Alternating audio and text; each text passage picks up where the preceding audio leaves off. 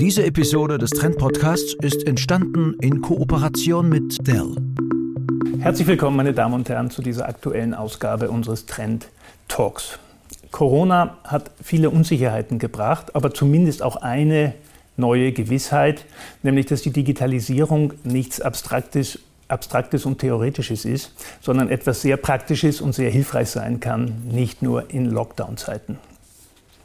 So wie die Covid-Impfung uns Menschen widerstandsfähiger macht, so macht doch die Digitalisierung die Wirtschaft resilienter. Das haben die letzten Monate deutlich gezeigt. Aber vielleicht kann Digitalisierung auch mehr als nur widerstandsfähig machen. Vielleicht kann die Digitalisierung auch der Motor sein für einen neuen Wirtschaftsaufschwung. Und genau darüber möchte ich heute mit einer kompetenten Runde hier diskutieren zu der ich mal begrüßen darf zu meiner linken Seite Stefan Trondl, Generalmanager von Dell Technologies in Österreich. Herr Trondl, äh, wie waren Ihre Erfahrungen mit dem Lockdown? Sie mussten innerhalb kürzester Zeit auch sozusagen damit äh, umgehen und reagieren. Wie hat das bei Ihnen funktioniert? Ja, es hat bei uns äh, sehr, sehr gut funktioniert, weil wir sicherlich bis zu einem gewissen Grad einen Startvorteil hatten als Technologieunternehmen. Wir haben de facto über ein Wochenende 90 Prozent unserer Mitarbeiter, und das sind weltweit 160.000, mhm. ins Homeoffice geschickt und haben sicher sehr davon profitiert, dass wir uns mit dem Thema Homeoffice auch schon davor auseinandergesetzt hatten. Wir hatten schon Vorgehensweisen dafür. Es war für unsere Leute zum Teil nichts Neues, weil Homeoffice oder New Work, wie wir dazu sagen, ist, ist nicht rein ein Infrastrukturthema. Da geht es nicht um das Endgerät und den VPN-Zugang. Da ist sehr viel mehr dahinter. Und wenn man damit schon Erfahrung hat, ist das natürlich ein unschätzbarer Vorteil. Wie würden Sie sagen, hat Österreich es insgesamt bewältigt? Also ich glaube eigentlich sehr, sehr gut, ähm, weil äh, man hat gemerkt, dass durch die Situation, in die wir uns da alle begeben haben, sehr viele Leute verstanden haben, dass Digitalisierung notwendig ist und es auch umgesetzt haben. Da sind Projekte umgesetzt worden, die vielleicht normalerweise Jahre gedauert hätten. Mhm. Die sind in Monaten passiert. Ähm, und da haben wir einige Beispiele gesehen und das finde ich persönlich sehr, sehr gut, weil es gezeigt hat, dass wir gut unterwegs sind zu dem Thema. Darauf kommen wir sicher nachher noch äh, zurück. Daneben darf ich begrüßen Dietmar Böckmann, General Manager von der Erste Digital. Also das ist der IT-Dienstleister der Sparkassengruppe und der Erste Gruppe. Herr Böckmann, plötzlich musste alles digital funktionieren, praktisch ja über, über Nacht, aus Ihrer Erfahrung. Was hat gut funktioniert und was waren vielleicht die Hürden? Ja, wir haben eine ähnliche Erfahrung gemacht wie die Dell und der Herr Trondl. Es hat zum Glück alles gut funktioniert. Wir hatten den Vorteil, da wir eine kritische Infrastruktur sind, dass wir durchaus Krisenpläne in der Schublade hatten. Zugegebenermaßen jetzt keinen Pandemiefall, aber was passiert beispielsweise, wenn ein Bürogebäude nicht mehr zur Verfügung steht? Auf solche Szenarien waren wir vorbereitet und mussten die dann letztendlich nur umsetzen, damit Sie da vielleicht zwei oder drei Zahlen haben, was das bedeutet vorab haben in der Erste- und Sparkassenwelt an Spitzentagen rund 1500 Mitarbeiterinnen und Mitarbeiter im Homeoffice gearbeitet und dann plötzlich eigentlich über ein Wochenende dann über 15.000. Mhm. Das heißt, wir haben über wenige Tage die Bandbreiten vervierfacht, natürlich viele Lizenzen nachgekauft, aber somit, und darauf sind wir auch stolz, und ich glaube, und das möchte ich hier auch einbringen, darauf kann die gesamte IT stolz sein. Durch dieses Homeoffice haben wir es auch geschafft, dass ganz, ganz viele Familien auch gesund geblieben sind in dieser Pandemie. Und oft wird die IT ja ein bisschen so als Jobvernichter oder kritisch dargestellt, aber hier waren wir, glaube ich, notwendig, um die Wirtschaft weiter zu betreiben und ganz, ganz viele gesund zu halten. Was waren die Anforderungen von Seiten der Bankkunden jetzt?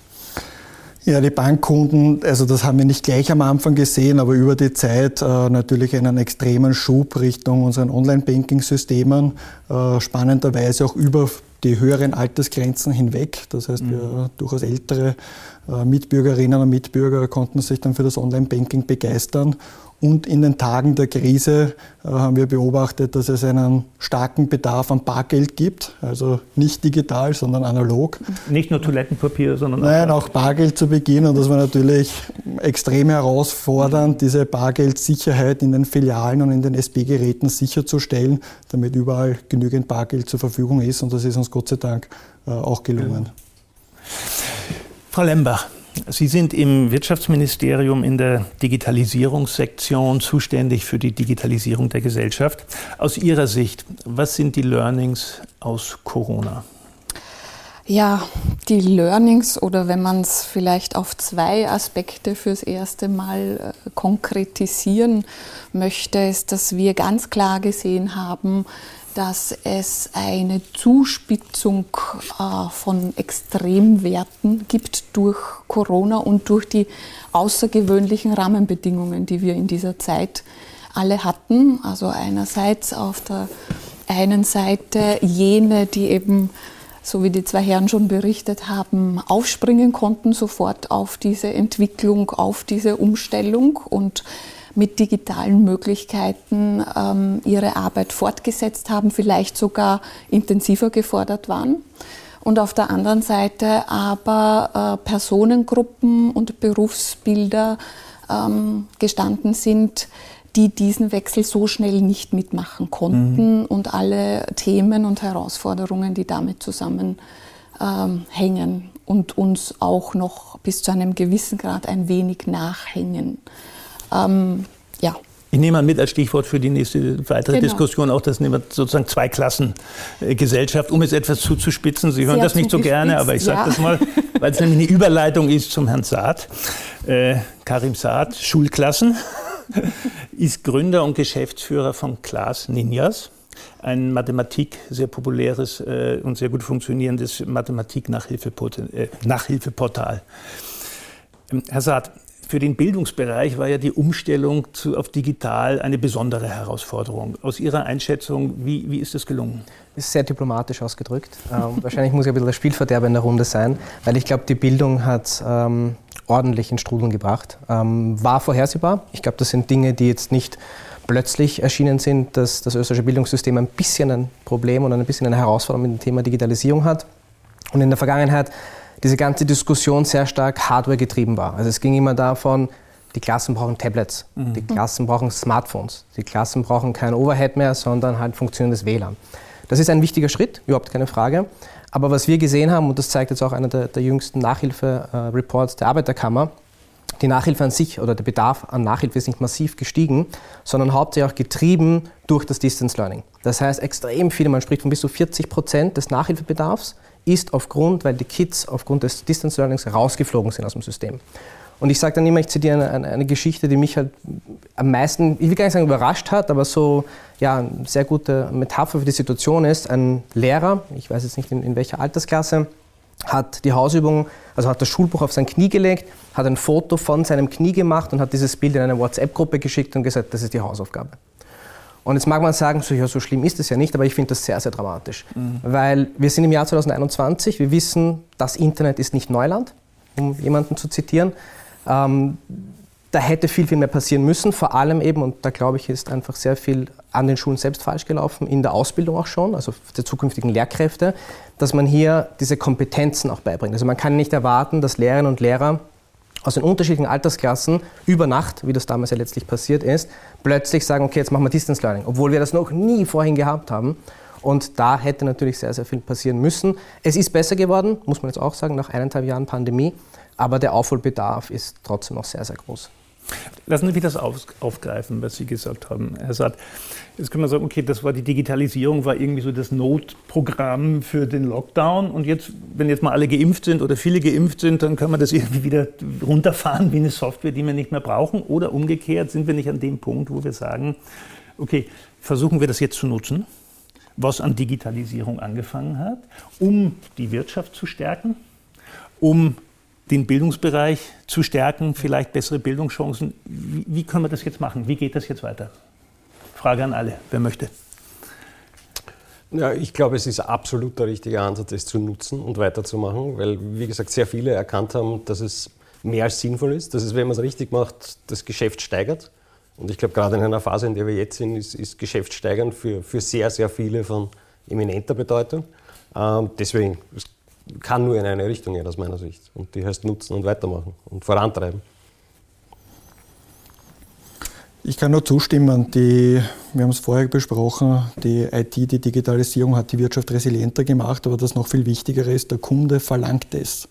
Wir sehen heute die massive Steigerung von äh, Online- Käufen. Wir sehen, dass, der, dass, die Bürgerinnen und Bürger bereit sind, E-Health-Angebote wahrzunehmen. Ich finde, eben auch, eben, also ich habe ein Riesenproblem damit, wenn das Pendel komplett zurückschlägt. Also als ob wir tun, dass Homeschooling oder Distance Learning, wie auch immer wir es bezeichnen wollen, ein Phänomen der Pandemie ist. Das ist es ja nicht. Also wir brauchen ja nur in die USA blicken, wir brauchen nach Südkorea blicken, wir blicken nach Großbritannien.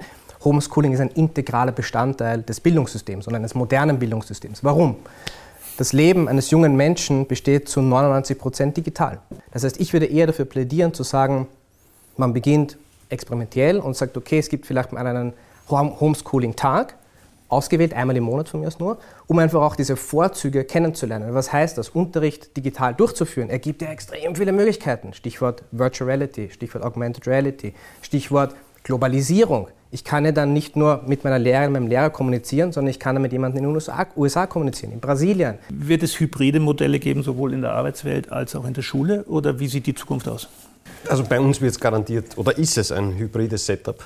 Äh, wo wir Gott sei Dank aus Amerika sehr viel Flexibilität bekommen. Das heißt, bei uns kann sich der Mitarbeiter aussuchen, will er nur im Büro sein, will er nur zu Hause sein oder irgendwas dazwischen. Ähm, ist organisatorisch manchmal die eine oder andere Herausforderung, äh, weil es halt sehr flexibel ist. Aber das wird die Zukunft sein, weil man einfach gemerkt hat, dass beides seine Vorteile hat. Und wenn es da jetzt plötzlich Möglichkeiten gibt, das zu kombinieren, das ist ist ein, ein, wunderbarer Weg vorwärts. Und da müssen wir auf jeden Fall auch äh, deutlich über die IT-Wirtschaft, über den ganzen IT-Sektor oder dieses Schlagwort digitale Transformation hinausdenken und auch ähm, an Berufsbilder denken, die deutlich weiter weg sind von Technologie im Dienstleistungsbereich, im Gesundheitsbereich, im Gewerbe und Handwerk, wo aber diese digitalen Lebenswelten in der Zwischenzeit massiv hineinragen. Und das ist der Alltag nach Corona, der sich auch in der einen oder anderen hybriden Form aus meiner Sicht manifestieren wird und bleiben wird. Herr Satt, kann, kann, können, kann hybrides Lernen Bildungschancen verbessern? Unglaublich. Unglaublich. Also speziell auch natürlich in den eher nicht so privilegierten sozialen Klassen. Es ist eine enorme Chance, wo einfach die Eltern, auch wenn sie wollen würden, gar nicht die Chance haben, ihre Kinder zu unterstützen. Und wenn ich hier sage, okay, ich habe die Infrastruktur, aber ich glaube auch, dass Digitalisierung weit mehr als Infrastruktur ist. Digitalisierung ist ein Paradigmenwechsel im Denken. Und dann genau dann ist das Digitale die große Chance, eben hier völlig neue Bildungswege zu öffnen, die nachvollziehbarer sind, die einfacher zugänglich sind, die auch leistbarer sind und dann denke ich, hat auch Österreich als Staat einfach so viele mehr Möglichkeiten durch diese ganzen großartigen Talente, die es gibt, die man aber oft leider eben im klassischen Bildungssystem, da können wir jetzt über viele andere äh, Problematiken auch diskutieren, äh, aber einfach verloren gehen, diese Menschen. Mhm. Und da ist digital einfach, wenn ich es jetzt so bezeichnen soll, ähm, definitiv der Weg, den man gehen muss. Aber es gibt natürlich viele Bereiche der Wirtschaft. Sie haben schon angesprochen, Gewerbe, KMU, wissen wir aus vielen Studien, dass die einfach dahinterher hinken. Was kann ich tun, um auch diese Unternehmen diesen Wirtschaftsbereich, der ja für Österreich nicht ganz unwichtig ist, da in das Digitalisierungsboot zu bringen, beziehungsweise auf die Digitalisierungsschiene zu bringen? Äh, du musst diesen Unternehmen eine Möglichkeit bieten, sinnvoll an, an IT partizipieren zu können. Und das heißt nicht mehr riesengroße CAPEX-Investments, die sich diese Unternehmen nicht leisten mhm. können, mhm. sondern Dinge, die sie gewohnt sind aus einer Cloud-Umgebung, dass du bezahlst, was du konsumierst und das ist, das ist das eine, was, was passieren muss und was passiert heute im Markt. Und das andere ist, ich glaube, das, das wirkliche Digitalisierung ist eine riesige, riesige Chance, birgt aber auch ein riesiges Risiko mit sich.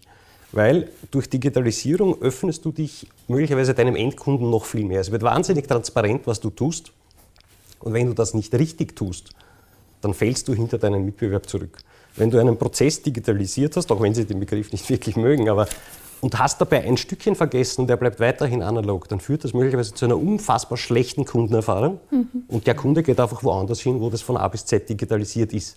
Und die, mit dem Risiko muss man auch umgehen können, weil das ist durchaus eine Gefahr auch. Absolut. Und wenn wir uns die Studien vor ein paar Jahren ansehen, was, der größte Digitalisierungs, was das größte Digitalisierungshindernis waren, waren das ja oft die Unternehmensentscheider die gesagt haben, puh, brauchen wir das wirklich oder ist es doch zu riskant? Also ich glaube, diese Phase hat uns jetzt Covid geholfen, die zu, zu überbrücken.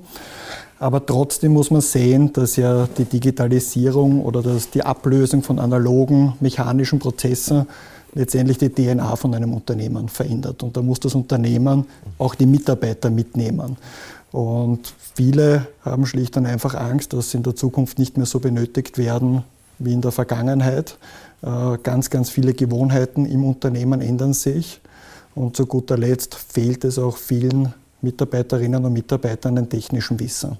Und an all diesen Themen muss letztendlich ein Unternehmen, ein Unternehmer auch arbeiten, damit er die eigene Belegschaft mitnimmt und nicht quasi permanente innere Hindernisse hat, äh, die man überwinden muss.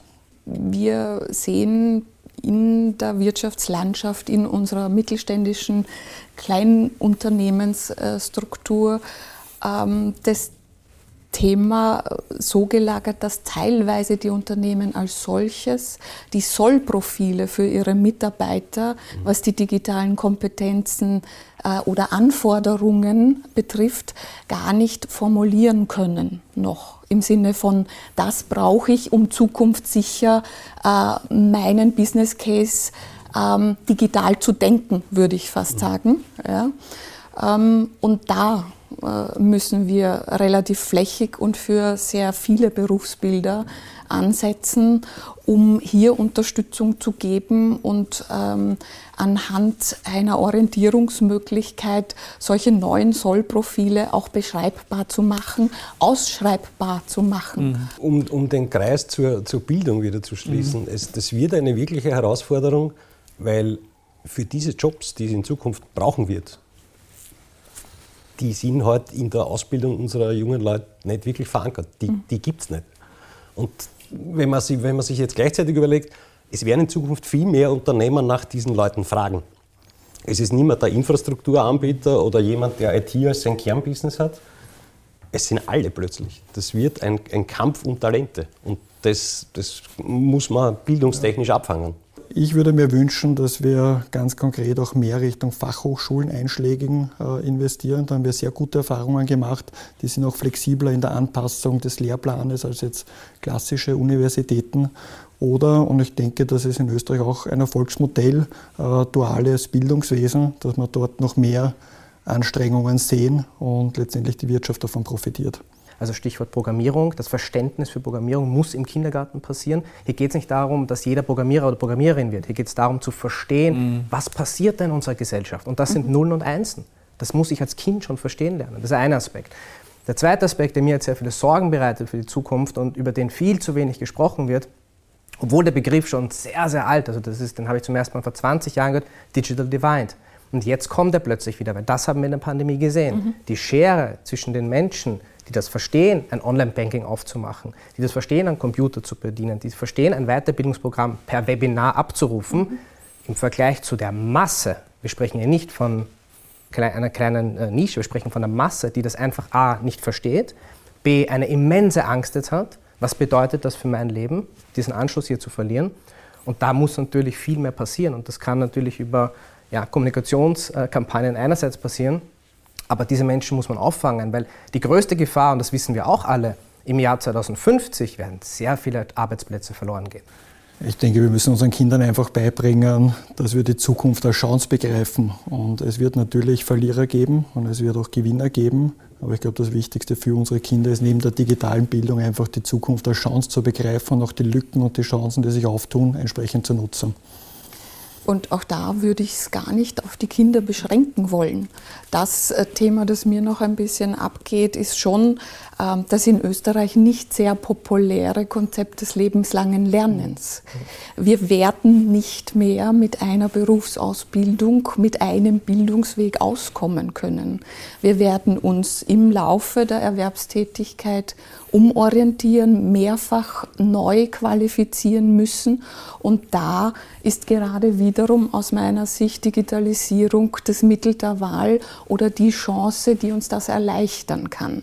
Es ist aber wiederum hier kein Technikthema, sondern das ist ganz klar ein Mindset-Thema mhm.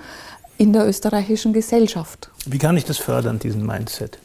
Ähm, ich glaube, dass hier auch ähm, die Rahmenbedingungen während der Corona-Zeit äh, ein gutes Stück, wenn man das so ausdrücken darf, geholfen hat. Bewusstseinsbildung zu betreiben, eine Erkenntnis in der Breite der Gesellschaft zu äh, legen, dass man ohne, egal ob man es mag oder nicht, ohne digitale mhm. Basiskenntnisse nicht mehr erwerbsfähig ist. Und es ist eine Aufgabe ähm, quer über alle Gesellschaftsschichten hinweg, die weder die österreichischen Unternehmen alleine stemmen werden können, noch die Politik alleine äh, wird lösen können. Äh, man kann äh, die Aufgabe auch nicht dem formalen Bildungssystem bei uns alleine aufbürden, sondern das muss ein Zusammenwirken von ganz, ganz vielen Aktivitäten sein und ähm, möglichst auf der Basis eines gemeinsamen Rahmens, wie wir das denn tun wollen. Klar, es gibt unterschiedliche Startschwierigkeiten, keine Frage. Aber ich glaube, diese Problematik an sich, die finden wir zwischen allen Geschlechtern, allen Altersklassen, allen unterschiedlichen Privilegien. Ich glaube, und da geht, ich glaube noch immer, das, was ich zu Beginn gesagt habe, dass es, und das ist jetzt eh schon sehr stark herausgekommen, dass es nur im Kollektiv funktioniert. Man kann nicht mit dem Finger auf die Politik zeigen oder mit dem Finger auf die mhm. Wirtschaft zeigen. Oder, das hat ja keinen Sinn. Also damit kommen wir ja nicht weiter. Ich darf vielleicht noch ergänzen, wir, also die erste Digital, wir haben jetzt rund 2000 Mitarbeiterinnen und Mitarbeiter in der IT. Wir sind sicher einer der größten IT-Arbeitgeber in unserer Region. Warum erwähne ich das? Vor wenigen Jahren haben wir die anderen großen IT-Arbeitgeber eingeladen zu einem Workshop und haben, sind auch an das Bundesministerium für Bildung herangetreten, um ganz konkret ein Angebot zu machen. Wie gesagt, wir schicken gerne unsere besten Leute äh, in die Schulen und, und lassen sie dort unterrichten. Wir unterstützen gerne mit Hardware oder Facilities. Wir können gerne Cloud finanzieren für die Schulen. Also die IT-Arbeitgeber, das kann ich ja sagen, sind definitiv bereit, hier einen Beitrag zu leisten, weil es einfach unglaublich wichtig für Österreich ist, dass wir hier äh, da mehr tun. Mhm. Es ist zwar nicht Ihr Ministerium, aber Sie nehmen das mit in, die, in das Ministerium, ins andere, ich, oder? Ich nehme das gerne mit, ja. Es ist noch drei Monate bis Weihnachten hin, aber trotzdem gebe ich Ihnen jetzt die Möglichkeit, sich zwei Dinge zu wünschen, die jetzt notwendig wären aus Ihrer Sicht. Äh, zwei Maßnahmen, um die Digitalisierung in Österreich voranzutreiben. Jeder darf sich zwei Dinge wünschen. Herr Trondl, wir fangen bei Ihnen an. Ähm, ich würde mir wünschen, dass äh, das Verständnis, das sich in den letzten Monaten oder eigentlich eineinhalb Jahren eingestellt hat, mhm. noch mehr wird, noch stärker umgesetzt wird. Ich wünsche mir, dass Digitalisierung dazu führt, dass die Wirtschaft wieder einen Aufschwung nimmt in Österreich, äh, wenn, wenn diese Phase dann hoffentlich irgendwann vorbei ist. Ähm, der zweite Wunsch wäre, dass äh, wir es schaffen, keine Verlierer aus der ganzen Geschichte zu produzieren. Ähm, dass es uns gelingt, im Kollektiv, wie Sie ganz richtig gesagt haben, äh, den potenziellen Verlierern Möglichkeiten anzubieten, dass sie eben nicht zum Verlierer werden. Das, das wären so meine zwei Wünsche. Herr Bergmann. Ja, bevor ich zu dem Wunsch komme, komme erzähle ich noch eine ganz kurze Anekdote zum Aufbau. Es war in unserer Schule von unseren Kids äh, die, die wir aber sehr, sehr schätzen, muss ich dazu sagen, und die Lehrer wirklich Großartiges gemacht haben in dem Lockdown. Aber zum Ende des Lockdown 1 gab es eine Entscheidung zu treffen. Ein Investment in die Beleuchtung der Schulkirche oder ins Internet. Und ich kann berichten, die Beleuchtung ist gut geworden, aber das Internet hat uns in der Hybridzeit dann gefehlt. Äh, und das ist jetzt die Brücke zu meinem Wunsch. Ich wünsche mir, dass wir strategische Investment im Bildungsbereich, äh, in der Forschung, äh, im Bildungswesen, dass wir da wirklich die besten Leute dazu nehmen, nachdenken und dann große Schritte in Österreich machen. Das würde ich mir wirklich wünschen. Und dass wir vielleicht auch in ein, zwei Punkten in der Regulatorik besser werden und flexibler werden, dass vielleicht auch die Finanzindustrie da noch besser unterstützen kann. Und privat mein großer Wunsch ist, aber der trifft wahrscheinlich auf die meisten so, dass wir keinen Lockdown mehr erleben müssen und die Pandemie bald vorbei ist. Ja, also ich würde mir hm, zwei Dinge wünschen. Mit dem einen schließe ich natürlich an dieses Thema gemeinsame Anstrengung unmittelbar an, also dass es uns gelingt, ähm, möglichst viele Akteure zusammenzubringen, sei es jetzt aus den Unternehmen, aus den Organisationen der Erwachsenenbildung, aus dem formalen Bildungssystem, um äh, neue Angebote, Formate auflegen zu können, die diese digitale Aus- und Weiterbildung äh, unterstützen, äh, realisierbar machen. Und auf der zweiten Seite möchte ich aber mir auch wünschen, dass jede und jeder, der ähm, Qualifizierungsbedarf hat im Bereich der Digitalisierung, so mutig ist, das auch eigenverantwortlich bis zu einem gewissen Grad ähm, anzugehen. Denn ähm, das Angebot ist das eine, das Nutzen dieser Angebote ist das andere.